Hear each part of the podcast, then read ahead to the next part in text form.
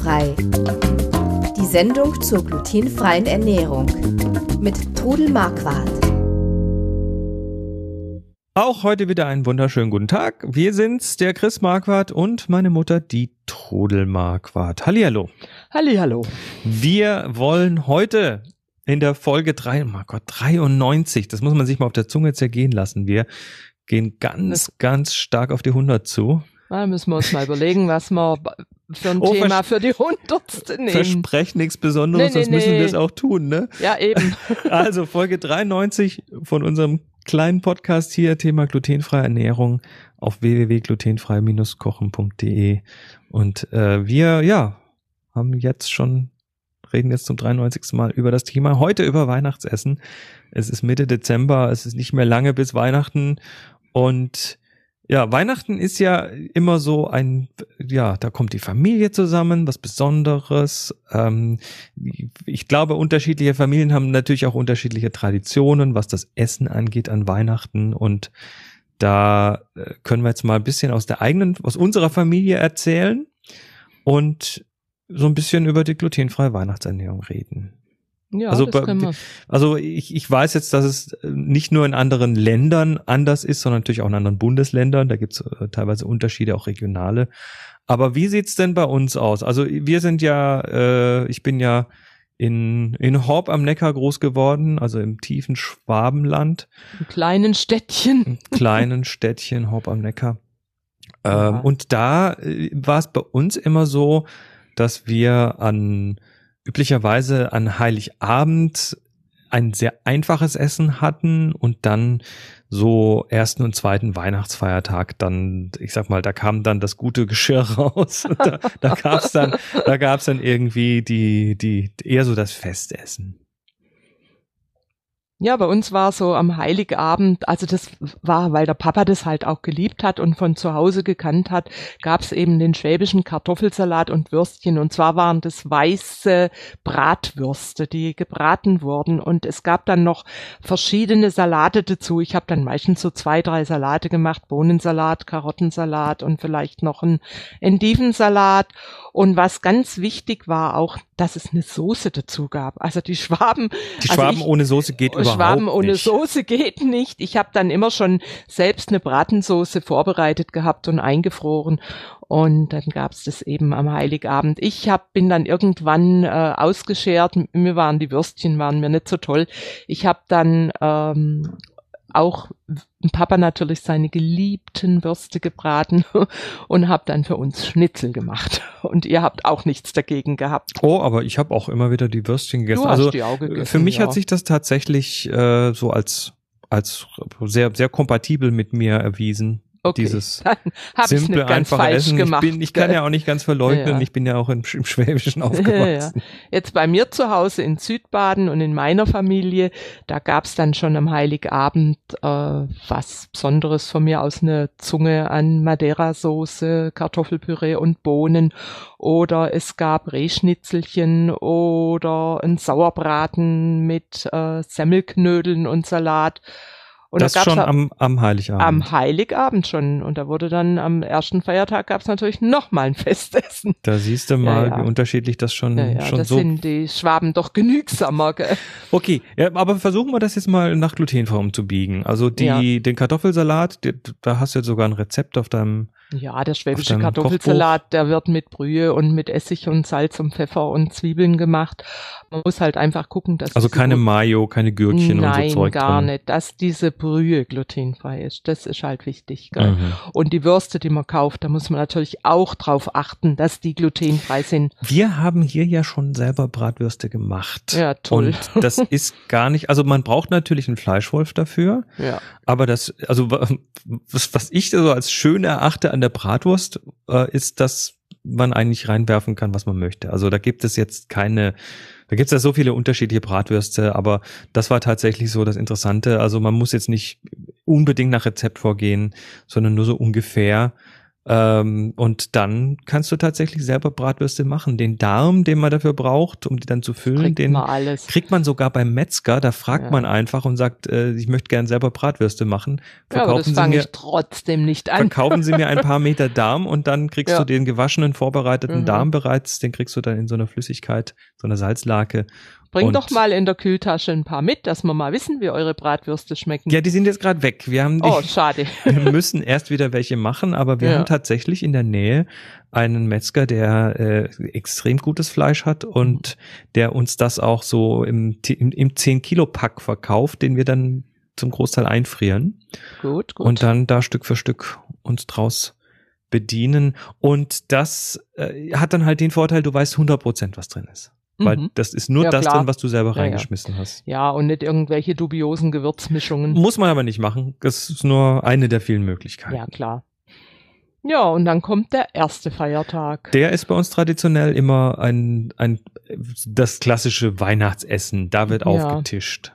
Ja, und also ich äh, habe früher vielleicht auch größere Sachen gemacht, Drehkeule und so, aber da wir oft jetzt eben keine so große Runde mehr haben, weil ihr alle es vorgezogen habt, weit wegzuziehen, Das hat aber nichts mit euch zu tun. ist aber auch kein Vorwurf gewesen. Das ist einfach so. oh, oh, oh, das klang Ja, schon ja. so ein bisschen. Und wir feiern ja dann Weihnachten oftmals zu Wie- ganz unspektakulären Terminen. Wir sind ja tatsächlich eine ganz, also ich glaube, ich glaube, dass ich höre das ganz selten, dass andere das machen, aber wir haben tatsächlich, äh, weil wir Weihnachten eben nicht nur mit Reisen verbringen wollen, äh, das mittlerweile so gemacht, dass wir äh, mit unserer Familie das Weihnachten dann äh, zumindest teilweise in den Januar verlegt haben. Wo dann die anderen schon nicht mehr reisen, da muss man nicht mit allen im Stau stehen und dann feiern wir das einfach nach. Und das und da gibt's dann auch gut. was Gutes zu essen und Genau. auch eine Bescherung und das ist also immer recht lustig. Ja, wir, wir sind da, glaube ich, etwas unkonventionell. Ja, ich glaub's auch. So, aber jetzt zum Festessen am ersten Weihnachtsfeiertag, so ganz traditionell. Da gehört ja eigentlich, ne, so nach der Tradition gehört da irgendwie eine Weihnachtsgans auf den Tisch. Ja, also äh, ich habe ja Gab's einmal bei uns aber nur einmal, glaube ich. Du kennst ja die Geschichte, dass ich die Gans äh, zum Auftauen auf die Terrasse gestellt habe, in einen großen Topf Mit einem Handtuch drüber. mit einem Handtuch drüber, das Handtuch mit Paketband drumrum festgebunden habe und ihr wart dann morgens in der Kirche und ich habe gekocht zu Hause und die Gans reingeholt und oh Schreck, die war halb abgenagt. Wahnsinn.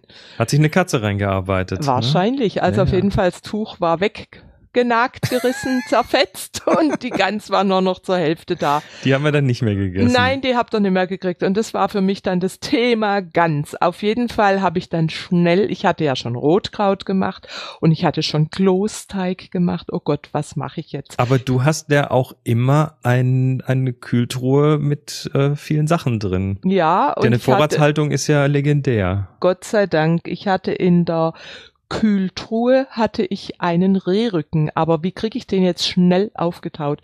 Ich habe den dann wirklich auf die Schnelle aufgetaut und gebraten und ein Rehrücken dauert ja nicht so lang. Das Essen gab es dann eine Idee später. Aber Also auf die Schnelle aufgetaut, in, in warm Wasser gelegt? Oder? Nein, nein, nein, ich habe es nicht in warmem Wasser gelegt. Ich habe, äh, der Rehrücken ist ja nicht sehr hoch. Ich habe den auf einen Topf mit kaltem Wasser gefüllt und auf diesen Rehrücken gestellt. Das ist übrigens eine gute Art. Hört sich jetzt witzig an, aber es funktioniert Ach, du hast den Topf oben drauf gestellt? oben drauf gestellt, ja. Dass der quasi durch Kontakt, dann, dann verwässert Ja. das Fleisch nicht und. Nee, nee, nee. Und, und wenn ihr zum Beispiel Steaks habt, die ihr schnell auftauen wollt, funktioniert hervorragend. Stellt einen Topf, aber mit kaltem Wasser, nicht mit warmem. Und es taut viel schneller auf dadurch. Und ich habe den dann natürlich nicht ganz aufgetaut. Ich habe ihn dann angebraten Mhm. und habe ihn in den Ofen gestellt. Und äh, ja, meine Vorratshaltung hat sich da dann mal wieder äh, gelohnt. Ich hatte auch Pfifferlinge äh, da und habe dann noch Pfifferlinge dazu gemacht, eine gute Soße. Und ihr wart dann auch nicht zu Du, sehr traurig das Essen äh, über ist- das. Die Geschichte ist, ist legendär in der Familie und das Essen ist in keiner Weise negativ aufgefallen. Nö, ich sag, wenn das mit der Gans geklappt hätte, wird heute niemand mehr drüber reden. Aber, Aber das war dann eigentlich das Thema ganz für uns. war für uns abgehakt. Und inzwischen mache ich gerne an Weihnachten auch ein Essen, was ein bisschen schneller geht. Und da ist zum Beispiel Entenbrust an Orangensauce ein wunderbares Essen. Und die Entenbrust bestelle ich mir immer bei einem speziellen Geflügelhändler, also weil die muss gut sein. Und die wird dann über Kreuz eingeschnitten, diese Fettschicht, äh, gesalzen mhm. und gepfeffert und wird dann auf dieser Seite kräftig angebraten und dann in den Ofen gelegt. Also wir haben das Rezept verlinkt und da kommt äh, brauche ich dann noch eine Bio-Orange und die äh, Orangenfilets und einen Orangensaft und da kommt dann ein gutes Söschen dazu und ich mache dann sehr gerne einen Salat aus Chicorée mit ähm, Orangenstückchen und Creme fraiche, Zitrone und Walnüssen. Der passt hervorragend dazu und selbstgemachte kleine Röstis dazu. Das ist ein wunderbares Essen und man steht keine drei oder vier Stunden in der Küche. Das, äh, was man ja durchaus bei anderen Sachen schon mal machen muss. Ja, mhm. und wir, und als Nachtisch bereite ich dann zum Beispiel eine Orangenmus vor, die kann ich schon ein, zwei Tage im Kühlschrank haben und äh, da dann vielleicht noch ein Schokoladen- oder Fruchtsöschen dazu. Also das Thema, das Thema Orange zieht sich dann so ein bisschen durch. Zieht sich ne? durch das Essen durch, passt auch sehr gut. Und das Dessert ist einfach auch ein leichtes Dessert. Man ist dann nicht so pappvoll. Ja, was, was auch ganz gut ist, ich habe ja auch schon so Festivitäten im angelsächsischen Raum miterlebt und da ist man dann nach so einem Essen, also nach so einem Weihnachtsessen, äh, ist man dann quasi erstmal im Fresskoma und mhm. muss äh, erstmal sich einen halben Tag re regenerieren, bevor mhm. man sich wieder einigermaßen bewegen kann, weil da wird tatsächlich auch aufgetischt, bis der, ja. bis der Tisch sich durchbiegt. Und, ja, ich, ich glaube auch sehr habhafte Sachen gibt's da. Oh, oh, ja, durchaus. Mhm. Nicht, nicht unlecker, absolut ja, nicht, aber äh, Riesenmengen an Zeug das und ich, das dann das Überfressen fast schon angesagt, was wir bei uns jetzt hier in unserem Haushalt, äh, in unserer Familie eigentlich nie hatten. So. Nee so mhm. eine so eine. Überfressung. Also ich habe zum Beispiel auch immer gerne Reh gemacht, zum Beispiel eine Rehkeule. Mhm. Das ist auch was Wunderbares, das ist ein ganz zartes Fleisch und wir haben in der im Freundeskreis einen Jäger gehabt und da habe ich dann auch mal Wildschwein. Das hilft und, natürlich. Ja, das hilft und das ist auch was ganz ganz Tolles. Ich habe jetzt auch schon wieder eine Rehkeule, die gibt's dann, wenn ihr im Januar kommt. Man lernt, schafft euch Jäger als Freunde an, dann habt ihr immer gutes Wildfleisch. So, der erste Weihnachtsfeiertag äh, ist hinter uns, das ja. große große Festessen ist durch, wobei so groß ist das ja tatsächlich dann nicht gewesen, aber extrem nee. lecker. Und äh, jetzt der zweite Weihnachtsfeiertag, immer noch was Festliches. Ja, da ist bei uns eben auch schon wieder die Tradition. Es gab am zweiten Feiertag. Es gab immer das Gleiche. Immer, ja, und ihr habt es und aber es war geliebt. immer lecker. Pastetchen mit Ragoufin. Und da habe ich dann auch irgendwann im Dezember schon das Kalbfleisch gekauft, habe das Kalbfleisch schon gekocht, habe es gewürfelt, und in den, im Gefrierschrank die Brühe extra gehabt, dann hat man nachher nämlich dieses Ragoufin schnell gemacht. Ah. Jetzt ist ja das Problem, die Pastetchen sind ja nicht glutenfrei. Also erklär mal kurz, was Pastetchen sind. Also weil, Pastetchen, weil das, Wort, das Wort Pastete wird ja dann im, in der Küche doch auf mehrere verschiedene Arten Ja, da gibt's ja verschiedene genutzt. Pasteten, so gefüllte Sachen und sowas. Also es, es gibt ja Geflügelpasteten, Gänseleberpasteten ja, und so genau. weiter. Aber du redest jetzt von Pastetchen und die sind und die im Prinzip sind aus Blätterteig gebacken und die kann man sich beim Bäcker, die normalen, glutenhaltigen, kann man vorbestellen. Das mhm. habe ich immer gemacht und hatte Das sind dann, wie so kleine Gefäße, wie so kleine Eimerchen ja, mit einem Deckel, wo man dann die aus Blätterteig sind, die man mit was füllen kann. Die hohl sind, die einen Deckel haben, wo mhm. man dann die äh, erhitzt man im Backofen und dann kommt eben diese Fülle rein und eine Zitrone dazu, bisschen Petersilie und äh, also dieses Ragoufin wird dann eben aus dem Kalbfleisch gemacht mit einer Mehlschwitze, mhm. bisschen Wein dran, bisschen Zitrone dran und natürlich kann man es ohne Wein machen und äh, Champignons und ja, da gibt's. Zu den Pasteten nochmal, wie macht man die? Erklär doch ja, mal. Du hast es ja schön erklärt, aber in, in, ja, auf deinem Rezept. War das also so, dass ich natürlich jahrelang keine Pasteten mehr gegessen habe, weil es keine glutenfreien gab. Dann habt ihr irgendwann gemeutert und ich habe dann was anderes Wir gemacht. Wir wollten unsere Pasteten ja, am zweiten Weihnachtsfeiertag ja, haben. Und ich habe dann für euch dann Pasteten gemacht und für mich Reis. Das fand ich aber auch nicht aufregend.